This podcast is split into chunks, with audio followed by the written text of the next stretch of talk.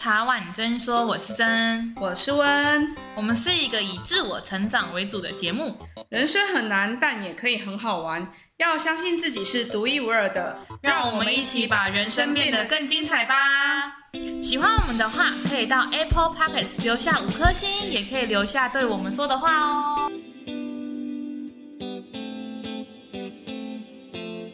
我们今天很开心可以邀请虎克来跟我们分享他的人生故事，其实是一个很特别的缘分，刚好可以通过朋友，然后认识虎克来跟大家聊聊他的人生。我相信大家有听。最近的主题的听众可以知道，最近就是因为温的离开，所以开始做很多自我成长相关的系列，然后也去认同、去了解原生家庭啊，去了解很多可以影响自己的事情。那我们先请虎克自我介绍一下。Hello，大家好。Hello，真啊，还有现场文文，还有帅气的摄影师哦。对，那我是虎克船长。对，那为什么我叫虎克船长呢？那个你看童话故事里面的虎克船长，你把钩子拔下来，就有一个很可爱的小鸡腿手。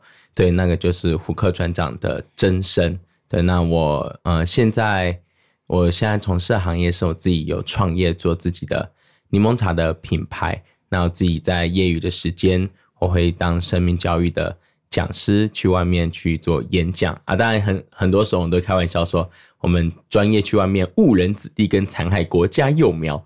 对对，那也讲了十一年的时间了，那我觉得这个都是很棒的一个体验。我想要问一下虎克，诶，就是怎么样去面对？跟人家不太一样，因为其实我在网络上看你的资料，他们就会写说，哎，有时候可能其实小时候大家都会，哎，觉得特别胖的人啊，特别突出的人都会被别人排挤也好，或是特别与众不同。那我看你的资料说，因为一个小女孩说，哎，我觉得你的手好可爱哦，从此改变你的思考跟改变你的就是管很多的观念。那想要请你聊聊一下你人生中就是怎么样去面对大家的。也算异样眼光，或是与众不同这件事情。好，那其实呢，嗯、把画面带到我们平常的时候，就是小时候印象深刻，我们会去搭车啊，然后去外面的时候，那往往都会遇到几个画面，就是会有那个家长带的小孩子，那当那个小朋友看到我的手的时候，他们就会很惊讶的，他会有几个表情，要么第一个就会开始嘲笑，妈妈，你看他的小。好好笑，好，第后第二个会是，嗯嗯，妈妈她的手好可怕哦，啊啊，吓死宝宝。或第三个，妈妈妈妈，她的手为什么不见了？不要问我，你老妈也不知道。好，可能好奇就被揍了。那大部分的家长就会可能打他的小手手，说不要指，这样不礼貌。对，但是呢，小朋友会有好奇，这都是我觉得是很正常的一个现象。但往往我觉得比较不 OK 的现象，或者是让我们真的会遇到一些比较异样眼光，或甚至霸凌的部分，是因为教育出了问题。那个教育出了问题是，你想哦，这个小孩他被妈妈打，他一定不会觉得他自己有错，他一定觉得说，哦，一定是这个少一只手的人害我被妈妈打。然后你想想看。当他到了学校，遇到了跟他呃，就是类似这样的生长的同学的时候，他会对他有很好的那个 feedback 吗？不会有。对，所以我觉得在这不一样的过程之中，我们少了一个，就从小让人家理解到不一样这件事情。那当然，我们长大之后懂事的时候，我们都会说，小时候我们很害怕跟人家不一样，但是其实真到了长大之后，跟人家一样才可怕。对，就像现在的环境，年轻人可能跟别人一样低薪、一样沉沦之类的，所以我后来发现说，不一样这几个字，他可能在不同的阶段，每个人会有觉得啊，我不一样，我很开心，或者是我不一样，我很难过。那我觉得，与其一直去在意别人对自己的看法，那我觉得不如好好自己去。假如说我今天是一个不一样的人，我好好去享受、运用。或者是去珍惜这个不一样。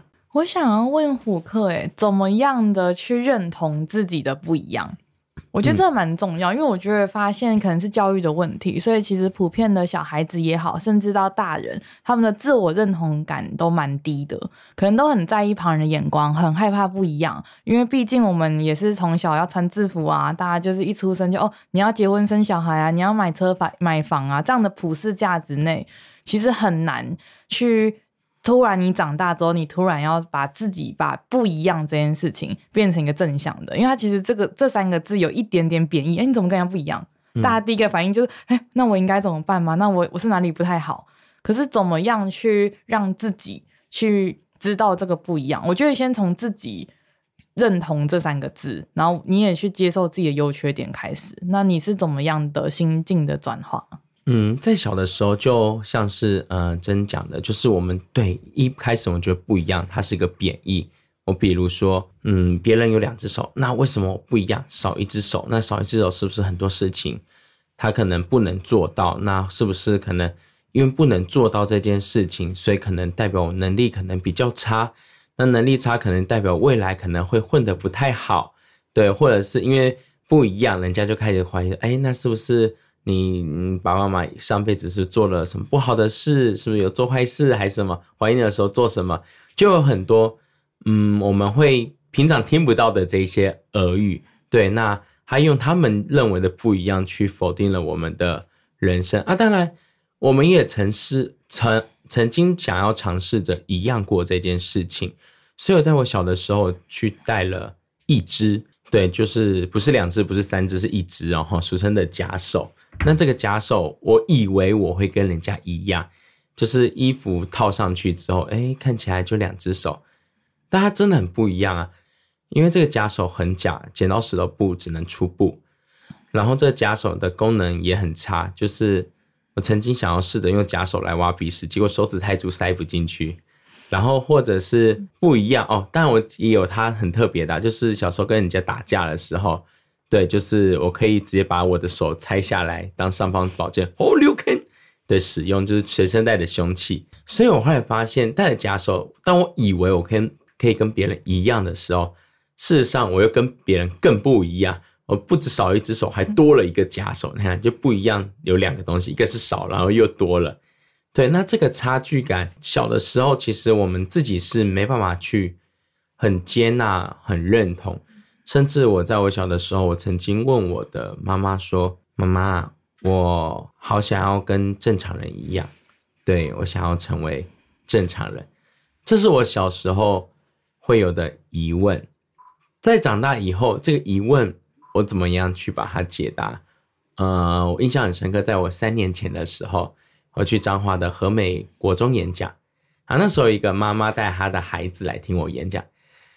这个孩子他是属于 BPI 的孩子，所谓的 BPI 就是他在生产的过程中，因为一些意外造成他永久性的一些可能身心障碍，他的手不方便。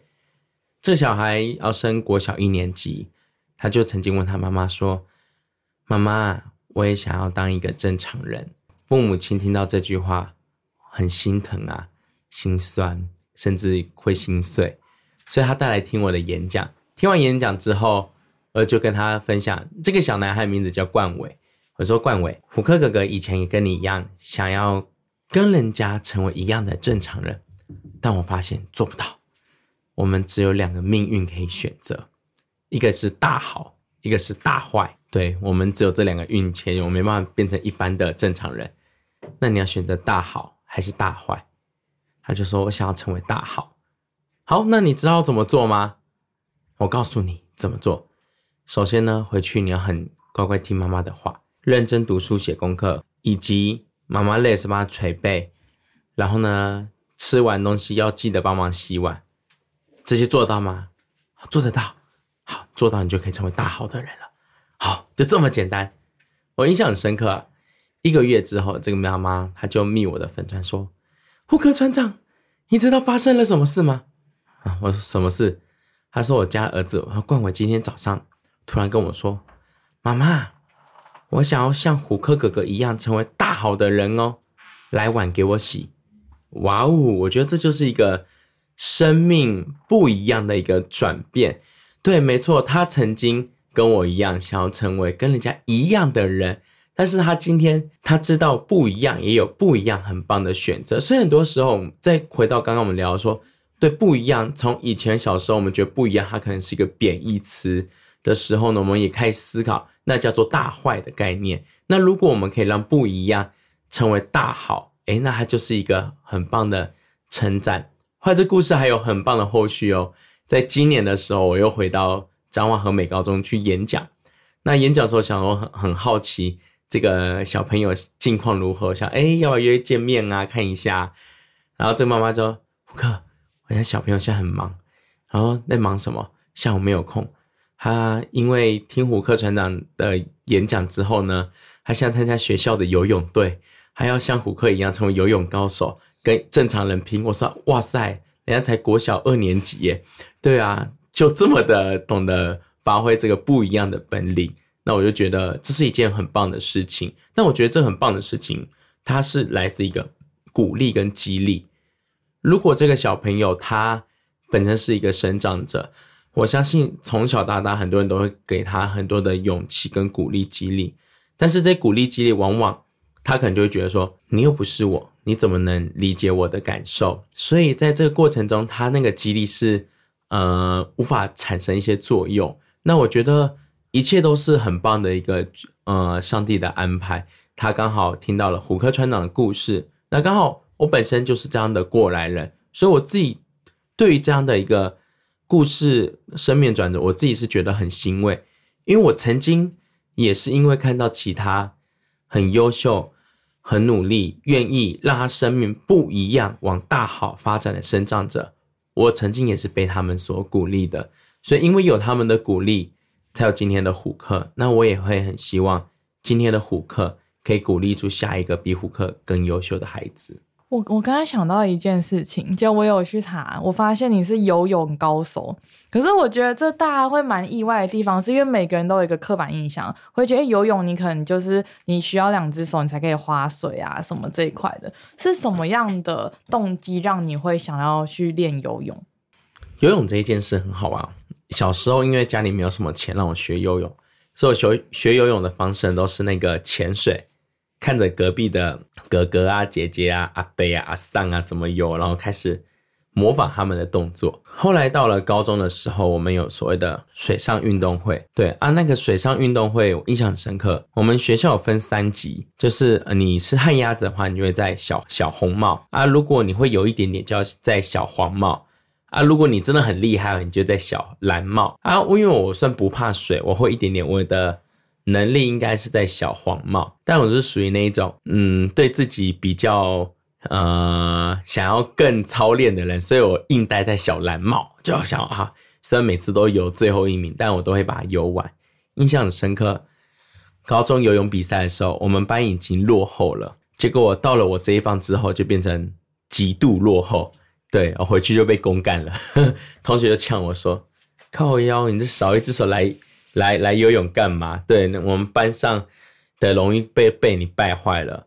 然后呛我的人是小红帽，不会游泳来呛我。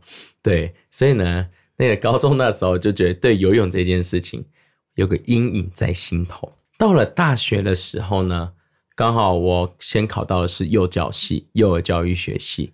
只是那在过程当中啦，就是后来发现，虽然我跟小朋友玩得很开心，然后我也去幼稚园演讲啊，甚至去演讲的时候，每一次都会有小妹妹说：“我以后要嫁给虎克哥哥。”好，开始烦恼十五年后、二十年后他会兑现。但但是这个残害国家幼苗的过程啊，我后来发现，可能不是我真的想要做最佳，嗯，最终的目的，因为其实我们也发现到这个社会很现实的地方。嗯，幼稚园老师，我觉得他是一个非常非常辛苦又天职的一个职业，但他的薪水是所有老师里面最少，就责任最大。那我常常在思考，如果今天我要养家活口，这个真的很不容易。对，所以开始也想到未来的部分。所以那时候我开始在准备，呃，想要准备重考、转学考或转系这些部分。那转系我就要去修学校各个系的课程，我就修了。呃，音乐系、特教系、呃，英文教学系啊，体育系这些系课，那时候印象很深刻。我学校体育系什么课？游泳课，又是游泳。好，老师那个就很严格，看着我，看着我身体有个缺陷，他很严厉的跟我说：“、呃，同学，虎克同学，这门课是我们体育系的必修课。我们自己体育系很多同学从大一修到大四，对，连续被当了三年，这门课不好过。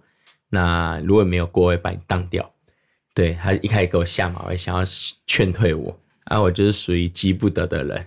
你既然都这样讲了，我就修给你看，过给你看。我印象很深刻，那就只是一学分的课程，我花了二十一学分的力气去练。我每天在水里待三个小时，就为了过这一门课。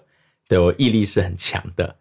那在这个练的过程，有时候就会遇到这些体育系的学生，我觉得很棒的时候，遇到体育系这些，通常体育系的学生都是可能大高中都是全中运啊，就是顶尖的这一些运动选手来。嗯每个人哦都很帅，六块肌啊之类的。真的我们在互动的时候，他们其实不会嘲笑我的部分，他们反而会很阳光、很正面的说：“普克加油，我们一起练，一起操练，然后我们一起过这个学分。”我就觉得跟我高中同学完全天壤之别。有能力的人不会嘲笑你，他反而还会激励你；没能力的人只会用薄薄两片肉来数落你。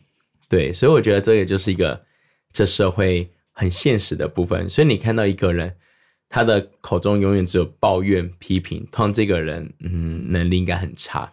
但你看到这个人，他喜欢鼓励的人、激励的人，那通常这个人能力深不可测。所以我觉得，诶，这也是我向往成为的人。好，那当然我们在一起激励操练的过程中，最后我觉得很棒。嗯，我印象很深刻。我们那时候有一个有一个比赛项目叫做八百公尺自由式。那我们在游的过程中，我们有四百公尺规定要用滚翻转身。滚翻转它就是一个，嗯，你快到岸边，你的手不能碰岸，就是你要直接做前滚翻的动作。所以这个动作会耗你大量的气，会很喘。对，那呃，但是对我来讲，因为自由式嘛，我少一边滑，对，所以这是我的弱项。但是我要赢过人家，我就必须要靠滚翻转身那边来去很会滚，对，所以呢，人家滚四百公尺，我八百公尺从头滚到尾，对。然后后来我印象很深，在体育系里面大家都这么优秀，我也一样拿到分组第一名。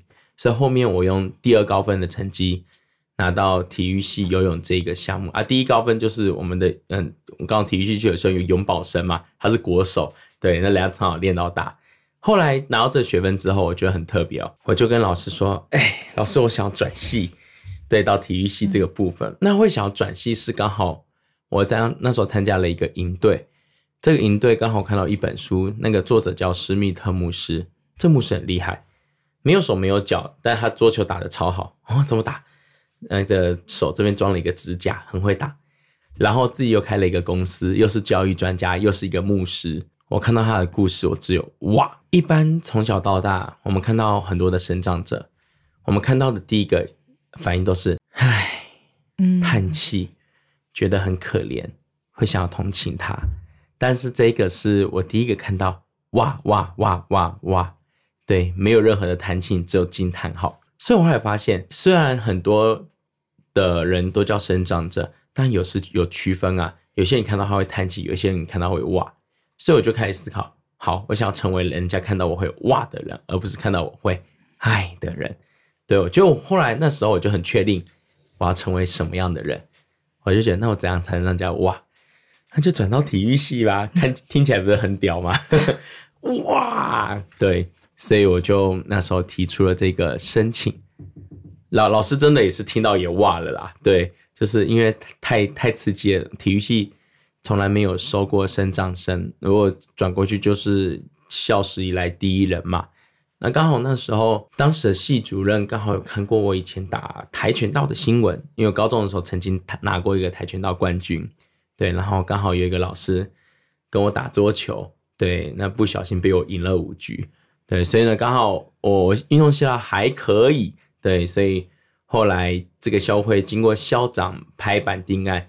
校长是说，希望虎克船长转到转到体育系之后，可以更激励这些运动的选手，或是未来国家的教练。我觉得哦，这个是一个很棒的使命。所以对我来说，我是带着使命转过去，但转过去其实没有很顺利啊。那时候卡我最凶是幼教系，幼教系的系主任就说：“虎克船长，我们幼教系很缺男生诶，你确定要走？哦，对啊，对，所以大概就是诶、这样的因缘际会，对，所以开开始接触游泳到了体育下，但到这过程中，我又开始思考一件事，因为我后来又听了立刻胡车来台湾的演讲，我觉得哇，一个小鸡腿可以帮助到这么多人，而且又会玩水。那后来发现，游泳对于身障者来讲是一个最放松的一个运动，所以我身旁很多身障的好朋友，希望帮助他们学习游泳，让他们身体更健康，让他们有更棒的 energy 跟 power 去分享。我觉得这是一个很有成就感的事，所以后来陆续我就考了九张的体育证照，其实我们三张就可以毕业了。对，我们就很喜欢比人家多一点嘛，然后后来就考救生员。后来又跑去考救生教练，我又训练救生员。对，这个过程中，我觉得他是自己都会被自己给励志到，因为我觉得这过程中是呃蛮苦，但是苦的蛮爽的。对，因为别人做不到，只有你做到。我想要问虎克，也是怎么样的信念督促了你自己？然后成为这样的人或是动力，除了牧师啊，除了立刻胡哲之外，你自己有没有曾经遇到一些挫折？像老师的下马威也好，高中同学的一些言语啊，这些东西，或是甚至只是走出去一些父母啊带小孩，就你刚刚讲这些故事，有没有曾经让你想要自暴自弃过？有啊，其实那时候我要转体育系那个那个阶段是我最挫折的时候。那时候十九岁，十九岁那一年，我失去了亲情、友情、爱情。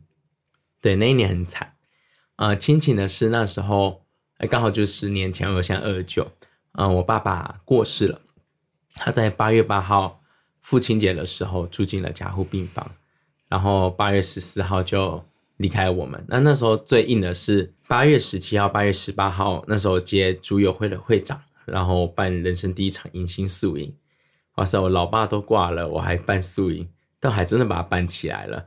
对，而且我觉得很不容易啊，就是，呃，老爸十四号过世，然后哭了一天，十五号啊，十六号前一天了，还是要面对。我印象很深刻，那时候有点小精神分裂，就可能在灵堂一直哭，一直哭啊，可能招生电话突然打过来，诶，喂，是某某学弟妹吗？对，我们要把这件事就是做好。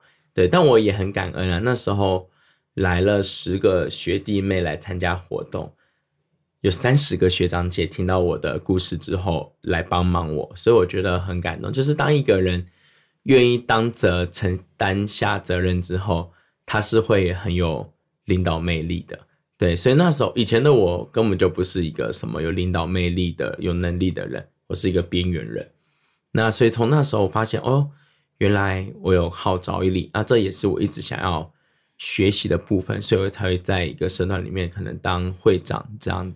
的部分，好，那办完新宿营也很成功，十个参加，十一个入会。这个那个时候我失去了亲情嘛，啊，当然在营队里面会有认识很好的朋友，也会认识很可爱的学妹。对，最特别是，嗯，我的好朋友跟我喜欢的学妹在一起了，哇哦，对，就是很特别啊，对啊。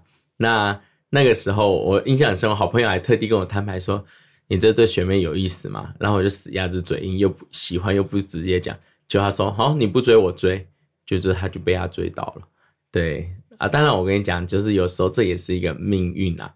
后来我跟这好朋友，你说当下很很生气啦，但后来他这个啊、呃，他后来跟这学妹呃分手了之后，然后后来反正我后来经过了很多事情，反正让我们的友情又更坚定。我觉得这也是一个很特别，只是在我十九岁那一年。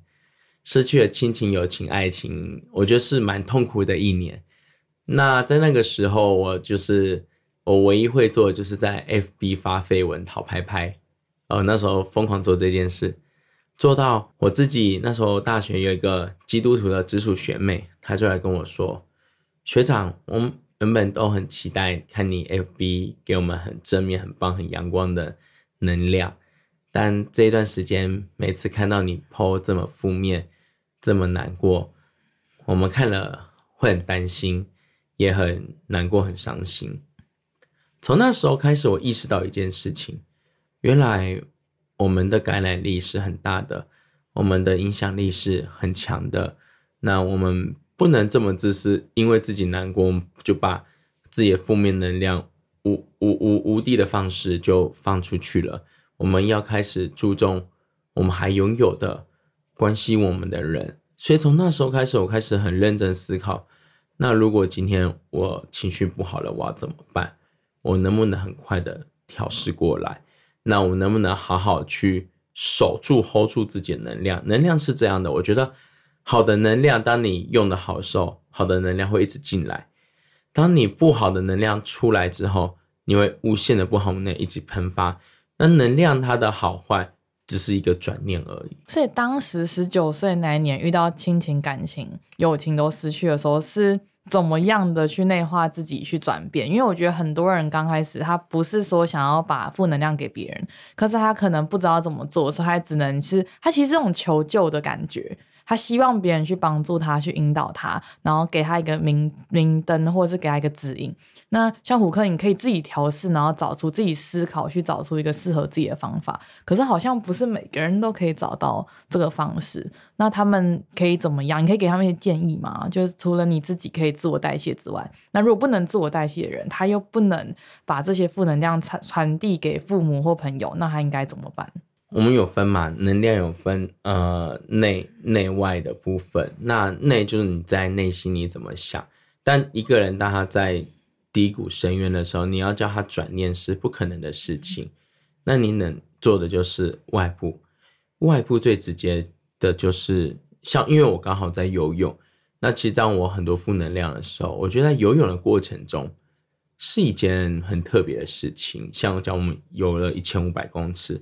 可能半小时在水里面，那半小时里面我们会很深度的跟自己做对话啊。当然，我自己有负能量的时候，我觉得我们要尝试去做一件事，就是我们要给自己一个，我觉得最终我们要的结果。我们都知道负能量都不好，但我们至少最后结果一定要好的。那怎么样？就算你有负能量，还是可以让结果好。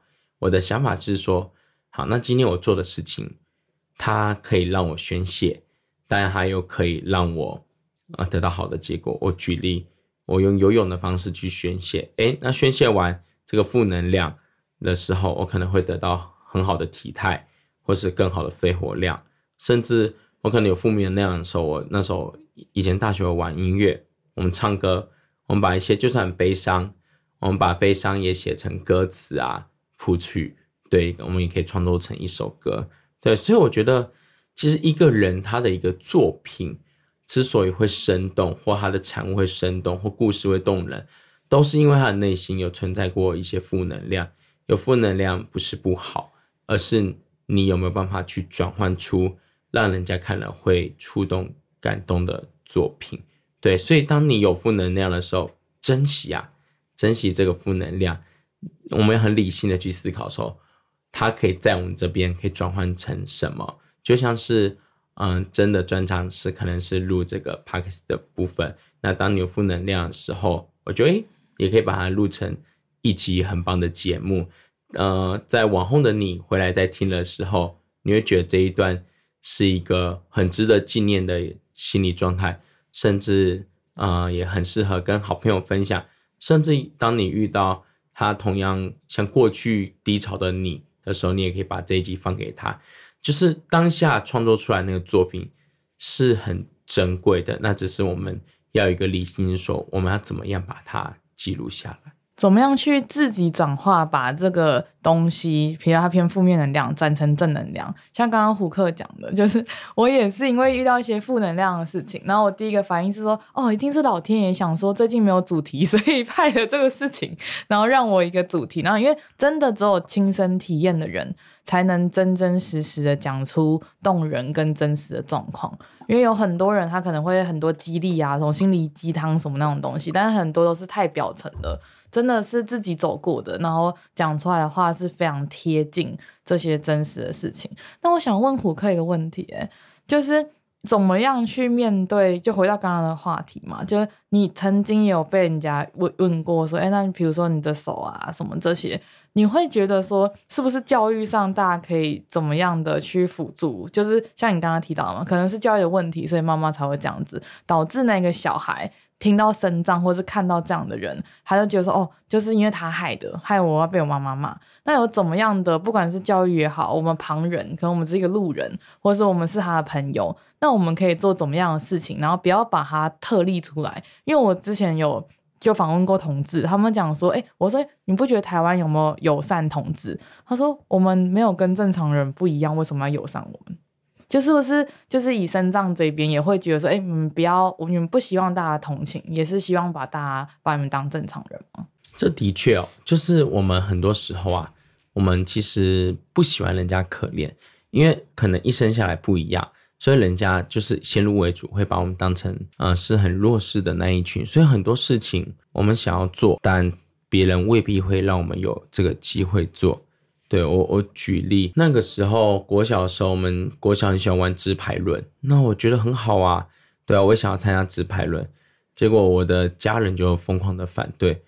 为什么反对？我说奇怪，直排轮是用脚的，跟手又没关，干嘛反对我？他说：你想，你当你直排，你跌倒之后躺在地上，人家滑过去把你手碾断，你就 GG 了。我说靠腰哦，你很会想哎，对，但还是因为就因为这样也也不给我有这个机会嘛。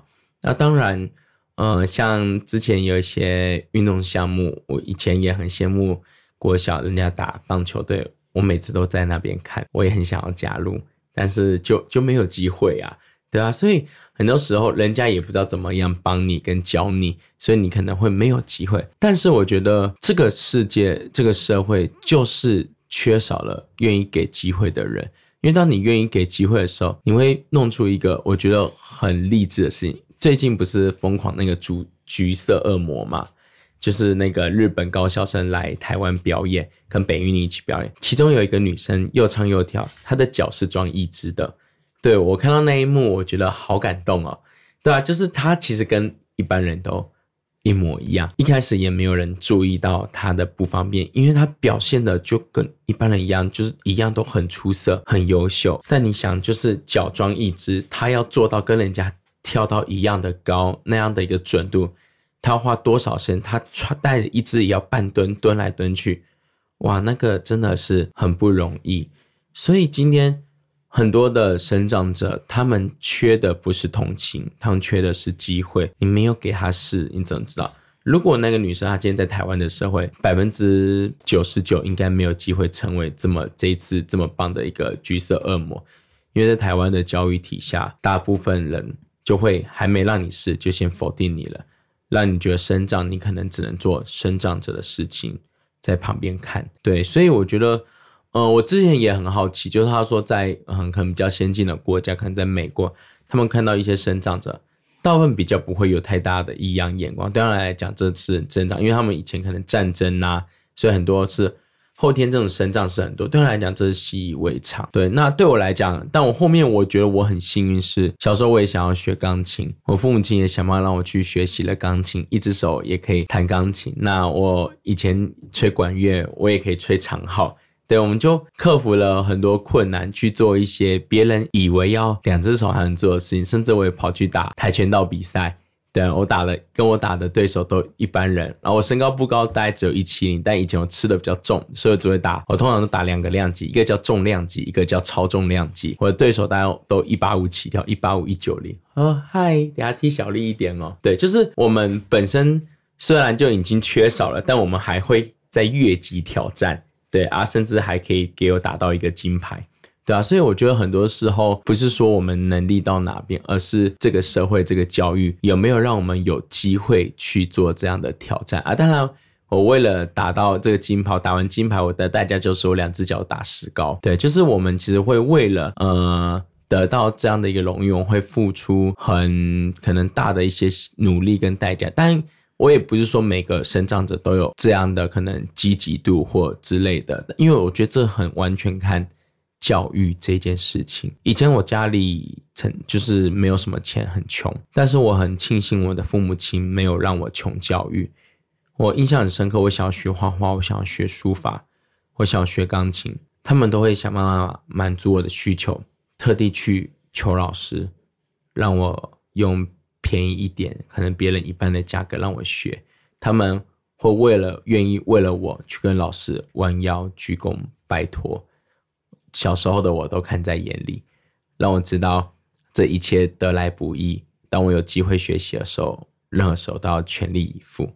对，所以我后来发现，我觉得我很幸运，就从小到大我没有被穷过教育这件事情。教育这件事很重要，它可以让一个在社会底层的人可以翻身。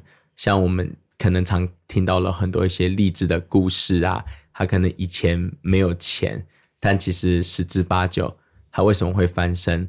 如果他没有一个很棒的背景，基本上百分之两百一定是教育。这教育不一定是书本上的教育，可能是他遇到对的老师，带他体验这个社会的这个教育，学习这个教育，我觉得他都很重要。我这样听下来之后，我觉得真正可以让虎克走到今天，是你的人格特质占很大的一部分。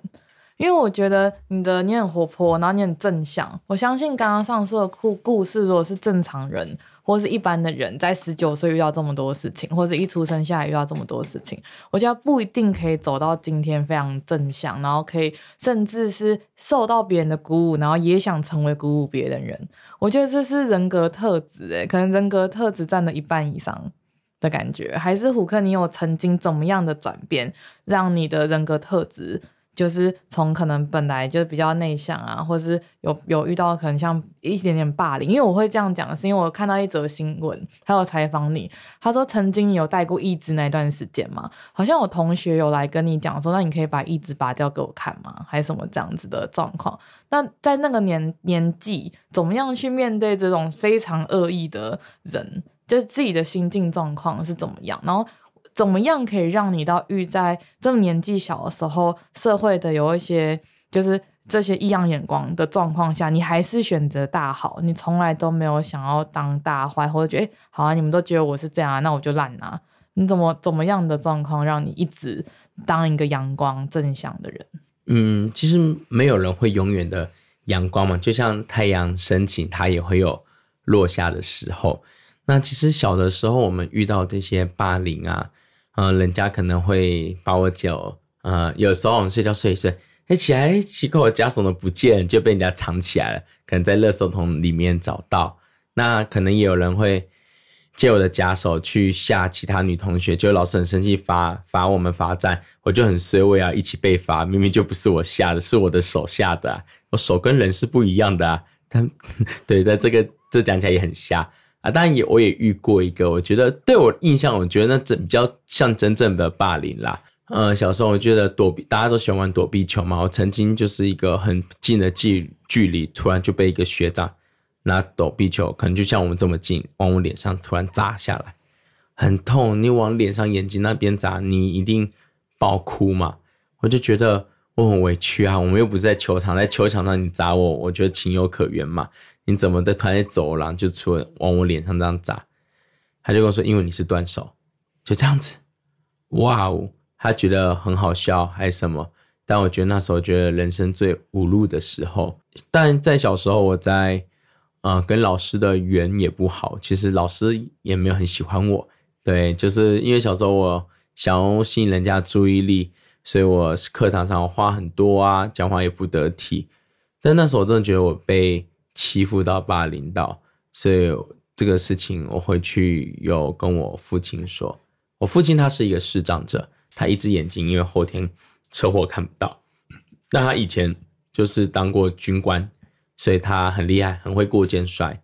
他听到我被欺负，隔天就来到那个我们学校，然后我就去高年级学长的教室。然后那个那时候对我霸凌的学长名字叫朱华良，我都还记得啊。对，你是朱华良吗？他一点头，哇，点头就惨了。我印象很深，被我爸抓起袖子，直接过肩摔。摔完之后，对，一直我爸立起来，一只手拎着他到我面前，给我跪下，跟我儿子道歉。啊，这件事情在学校震惊很大，因为家长来摔 同学，对。但我觉得我那时候老老师也很生气，说我怎么会这样子带家长来暴力呢？但那时候我有点后悔。后悔怎么不早点叫我爸来？我跟你讲，差很多。摔完之后，以后那学生看到我都会敬礼。对，我就哇，那感觉很棒啊。对，所以我后来发现啊，所以从小时候那时候我意识到，你怎么才能成为一个不被人家欺负的人？唯有你自己强大的时候，你不要输。所以后来慢慢，我跟我自己同学打架的时候，我后来我也不让了，我家手就拿起来，上方宝剑在此，Hold you can。对，后来国中的时候，我家人就带我让我去练跆拳道，高中就也继续参加跆拳社练习。就是今天小时候我们被欺负过来，但是人总不会睡一辈子啊。你你在哪边跌倒，你就要在哪里站起来。你一定要去，当你你父母亲会老。对啊，那难不成长更大的时候，你还要叫你父母亲来帮你打吗？嗯，我我很怕我爸打不赢，该怎么办？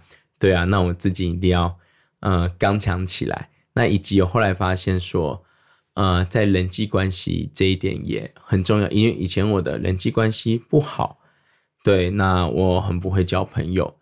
但所以我印象很深刻，国中那时候我也遇到了其他小混混来挑衅我，然后可能要跟我打架。那因为以前我国中读流氓学校，那时候也练跆拳道，我也每天在思考我我可以怎么样跟他输赢，对，然后刚好人家就突然说他要绕他的大哥来打我，他说，哎呦，那这个不是我跟他输赢就就可以了事，结果世界很小，他的大哥是我教会的大哥哥。结果他就反而被我教会大哥哥修理，对不对？鼻涕练着哭的时候，你干嘛告状？我我哪我说我哪知道世界这么小？你这自食恶果，恶人先告状，对啊。所以我后来发现，对，就是呃，当你愿意去改变的时候，全宇宙都会帮助你。我觉得这是一很棒的事。所以，就算经历这么多从小到大的霸凌。你还是选择当一个温暖，然后有温度的人，我觉得这是最敬佩的地方。因为好多人他可能他生长的环境非常的健全，父母也很健全，但他还是可能会走钟。就是我觉得这是很特别的地方，欸，就是，然后我刚刚听完，觉得真的身教，父母的原生家庭的身教好重要，因为我真的觉得很少父母会真的去学校，然后帮自己的孩子出声。因为我之前也有聊过一集霸凌的，很多父母就说，啊，你去跟老师讲啊，啊，你你忍住就好，那你尽量远离他，然后你不要跟他太接近，就是会处于用那种冷漠式的处理。可是其实我觉得。不是鼓吹暴力哦，只是觉得真的有时候原则要踩出来，就是才不会让别人得寸进尺。对，我印象很深刻啊，就是呃小时候因为父母亲做生意失败，然后有一阵搬出去住，那时候印象很深刻。以前那个让我爸妈破产的那个二子股东突然来到，出现了我们新家那边，然后呢就突然找我妈搭话。然后呢，他我妈就不理他，说请你走离开。他就很生气，拍桌子，刚好打到我妹的头。然后我妹那时候就轻微脑震荡。我那时候怎么做？我赶快上去把我爸叫下来。然后他一样下来就把那个二指棍过肩摔。然后我妈拿雨伞打他，然后在后面补拳头。我们就三个人打一个。对，我很认真，很团结。对，后来这个都就是后来就是后来我就互告啦。对，然后。对，然后官司不了了之，当然很好玩了，就是因为他就告我爸跟我妈啊，事实上他那真的背后受伤是我打的，对，你懂啊？因为 小朋友嘛，对，我就特别挑他的死角，对啊，所以我我自己能理解到，就是说，其实今天我们我为什么我我自己也在思考说，我这是小时候为什么我都没有叛逆过？对，其实我有时候也想要想要坏一下，我后来了解到一件事。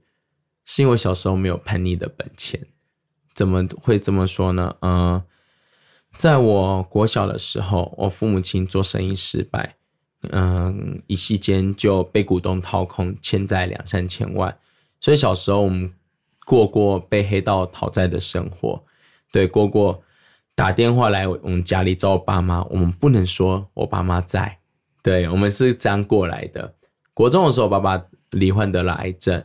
所以，我们学校的午餐是我每天带回家的晚餐。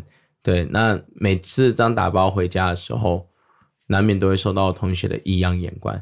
但我没办法啊，我家里需要我打包，我妈妈、我妹妹需要吃饭啊。对啊，那个时候很辛苦，因为所有钱都在我爸的医药费上。所以，其实，在国小、国中的时候，过过穷的日子。对，那也是因为穷，所以我很认真的学习读书。那我发现，在学习过程中，当我愿意比别人用功一点点，我可能可以得到奖学金，缴自己学费之余，我可能啊、呃、会有一笔奖金，可以让家里的人吃好一点，让爸爸可以有呃更好的可能癌症的医疗照顾。对，所以我觉得这个部分是小时候我必须就得面对的部分。所以我觉得说，那对啊，就是我们家里就已经这么辛苦，爸爸妈妈都这么的努力，妹妹还这么小，那我们怎么可以呃这么的不争气，对吧？我们每一次小的时候，我们都会告诉自己，我们很想要翻身，我很渴望翻身。对于成功这两个字，我是很渴望，以及赚钱。这些不，因为这个是在我小时候一直都很难去理解。我小时候很难理解到什么叫做有钱的感觉，只要理解到我今天可以很很开心的哦，说我今天我想要去吃我自己想吃的，这是在我国小国中的时候完全无法去体会的事情。因为就是像像现在看到很多的国小国中生，哇，好幸福哦，有好多零用钱买 iPhone。还什么之类的，对，这是我小时候我完全没有办法去想象的部分。但是我们能做的是，我们可以比别人更努力。所以后来，呃，我们也很上进。我们考高中的时候，我也考到我们自己的第一志愿，考新竹高中。对，那只是我觉得在这过程中很不容易，因为在我国中考高中、高中考大学这段时间，别人都在图书馆度过，我刚好都在医院度过。因为刚好在这两个期间，刚好都是我爸化疗的时候，所以我就更能理会到、体会到说，什么叫做，啊，你在绝望的困境中，你也要去振作起来。因为你不振作，对啊，你未来只是会更辛苦。但你撑过去了，未来你才有机会体验到可能成功的感觉，或者是。经济改善，或是独立自主的那种感觉。可是我想要问一个问题：经历这样子从小到大，从就是自己的身体缺陷，到父亲的生病，到就是父母的创就是工作嘛，然后公司，然后因为恶意股东这样子的问题，你有没有曾经一度想说，为什么我的？人生走比别人还坎坷，或是还挫折，你有没有去怀疑说，我到底做错了什么吗？就有时候人会自我怀疑，尤其是一次一次一次的挫折，就感觉好像老天爷没有要放过我的感觉。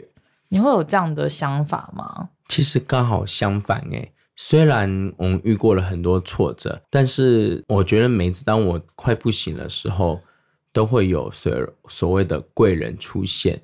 所以我从小到大一直都觉得我的。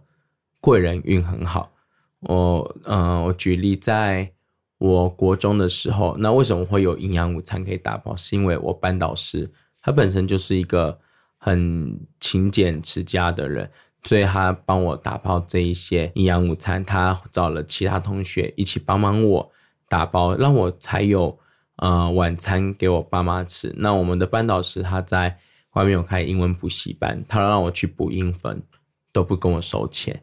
所以我觉得，哎，这是我遇到很棒的贵人啊。当然在，呃过程中，可能我我想去学习，可能画画、书法，刚好遇到的老师，他本身是小小儿麻痹患患者，但他自己非常有才华，他的太太很漂亮，很有气质，完全被这个老师给吸引。所以我就觉得说，哎，对啊，老师他就是一个。对我来讲，很棒的一个模范。虽然我们身体都有缺陷，但是当我们的才华够的时候，我们也是可以娶到一个很棒的另一半。所以在这过程当中啊，我觉得我遇到了很多贵人，甚至在我没有钱要缴学费的时候，都会有贵人出现，可能帮我缴学费，或者是啊，我刚好这一期我爸的医药费付不出来的时候。可能刚好就会有一笔奖学金还什么之类出来，所以反而是对我来讲，小时候我觉得我的贵人运特别好，都没有，虽然过得很辛苦，但都没有让我苦到说完全没办法。因为当我不知道怎么办的时候，都会有人出来帮助我们。那我觉得这是我很幸运的一个部分。像我到了大学，我爸爸过世，那我读的是国立大学，我差点付出自己的学费。对，那所以在这个期间，刚好印象深刻。那时候的文化局长，呃，蔡荣光先生，他曾经跟我说：“胡克有困难的时候可以打给他。”我真的就是打给他。我印象深刻，他拿着一万块，因为我还差一万块，拿着一万块到学校帮我缴了学费。对，所以这件事让我永远记在心上。然后后来我觉得很棒，因为他也很用心帮我，所以他从社会处长升到文化局长。他当局长的时候就去考街头艺人，后来还要被升官到县府的秘书长。那当他刚好那时候已经我已经毕业了，需要去越南有厂商去参展，需要表演者去交流的时候，他在苦恼没有人可以去 handle 的时候，我可以很自告奋勇说，我可以帮你。而且三个，我可以找三个人帮你搞定三十个人的表演，帮你省二十七个人团费旅费。我觉得这就是一个很棒的互动。我觉得当曾经我们被帮助过后，我们很上进，我们很努力，我们其实也有能力回馈当年帮助我们的贵人。最后，想要请问虎克一个问题，我想要请你给现在正在经历，不管他有原生家庭的问题啊，有遇到霸凌啊，或是迷茫。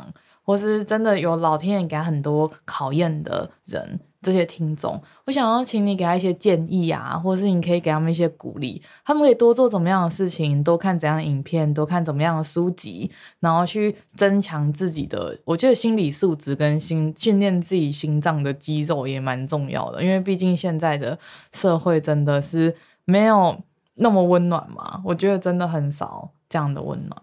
会想要分享一个部分。大学的时候，我有在保险经纪公司实习过。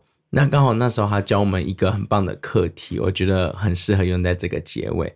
他那时候跟我们分享，就是感受、事实、信念这三个部分。当我们在一个可能很困苦的一个情况的时候，不管是遇到可能亲情、友情、爱情、经济的不稳定。甚至可能人生的迷茫方向的时候，我们的感受一定很不好，一定很难过、很无助。那在现实上呢，可能也没有好到哪里去。但是我觉得一个人最重要的是信念。任何时候，我们都会要有一个理性，知道说，我们还是希望我们可以好啊。如果我们不希望好，我们怎么还会活下去呢？我们每个人。会愿意活在这个世上，都是希望明天的自己会比今天还要更好。所以相信，只要现在还活着的人，都是会有想要更好的一个信念。那这个信念，它会怎么样的一个转变？首先，当你有一个信念，当信念强大到一个程度的时候，它会慢慢的影响你的感受，让你在遇到困境之中，感觉可能从差。变得一点点差，变到我很像可以解决这件事情，这个就是所谓的叫转捩点。当你可以把一个困难给解决的时候，就是一个人成长的开始。通常我们一个人会有成就感，不是因为完成一个很简单的事情，通常都是完成一个完成一个很困苦、很困难的事情。所以，当你可以透过信念把这困难解决的时候，你的感受会慢慢的变好。当你信念还在，感受变好的时候，这个现况就会被你给改变。所以，不管你今天是经济上出了问题，感情上出了问题，任何时候在情绪低落的时候，信念维持住，影响你的感受，最后改变了现实。我觉得这个就是我想要送给听众好友的一个礼物。那最后也想再问一个问题：怎么样去坚信自己的信念？因为我发现现在好多人他很迷惘，也可能是教育的问题。长大老就老师说，你就努力读书，然后你就考到哪里，然后你分数到哪里，你就要从一，就是大家都会有那种很刻板印象，你就是要努力读书啊，然后你读完之后你就要好大学啊，好大学你就要好工作啊。那他怎么样的？去，他从来没有学习过自己为自己的人生负责。有一些人可能就父母叫我干嘛我就干嘛，那社会叫我干嘛就干嘛。社会说这样就是人生胜利组，那我们就朝这样的方向去走。那这样的人也占多数，那他们很难去定位出自己的信念。那怎么样可以帮助他们去找到自己的信念？然后，因为你要有先知道这是你想要的，然后你才会有这个信念。很多人是他连他自己想要怎样的人生他都不知道，他可能每天就是呃，今天过一天就是一天啊，就浑浑噩噩这样子。像最近常讲的，安静离职，就是大家就是就是他可能已经被社会也好，父母也好，把各种打击到，他连维持住那一个信念都没办法。那这样的听众或是这样的人该怎么办？其实我觉得信念这个东西，因为它是 很虚幻，但又很重要。它是一个，你可以说它感觉，它是一个现实，或是更深含义的一个东西。所以我觉得信念这东西，它其实会变，会变。那这个变，变成说，我们要知道的是，我们想要得到最终的目的。那这个目的就不外乎自己可能想要成为更好的人。那如何叫做更好的人，是每个人他自己的定义。那我觉得有一句话很棒，没有人会比你还要更了解你自己。对，所以呢，其实呃，当我们一个人在迷茫的时候，我们不知道自己的价值何在的时候，你真的要很认真的问自己，我要的是什么？那当你不知道的时候，我会建议先往你。自己做起来你会快乐的事情为主，你做这件事情你做的开心，那你就继续做，做一做，你可能就会找到你未来的方向，或者是你新的信念。其实你要做一件事情能坚持住，最重要就真的是自己喜欢，投入，它才会有信念发生。如果你做的这个东西，这个工作本来就是你不喜欢的，做一个不喜欢的事物是不可能会有信念的。所以今天如果在工作当中你做的不喜欢，你离职了，那可能就要思考说，那我做什么工作，我可能会做得久，或就算他薪水不高，但是我做了会很开心，会有成就感。那我觉得，对啊，那就去闯闯看自己真的喜欢的部分。但很多人会在想说啊，那他可能还会有经济的这些压力呀、啊，这些部分。所以我我讲的这个部分是。先限定于可能目前还没有需要养家或者经济压力的这些单身的年轻人。而如果当你本身你已经有了家庭，你要照顾，你不知道该怎么办的时候，那你就要开始思考是，那你全家人的信念是什么？怎么样可以让你全家更好？当你的想法规格在这个时候，你就不会很简单就想说啊，我自己爽就好。对，你可能做这件事情，对你来讲，你可能不是不是会会让你很直接开心，但是你会因为你做这件事情，你觉得你可以让你的家人开心，对你们家人整体收入来讲是开心的，那其实你会因为你家人的开心、跟稳定、跟踏实、跟安全感而开心，等于是把信念升格到这个家。就你的任何的累还是任何的付出，都是为了让这个家更好，然后会把自己缩小一点点。我觉得这样子可能就可以帮助大家可以更持之以恒吧。我觉得了解自己跟知道自己的喜好真的非常重要。那在还不知道自己喜欢什么的人，我觉得可以先从不喜欢，我们先从删去法开始。那不喜欢的就绝对不要去做嘛，然后开始去试自己从来没有尝试过的任何事情。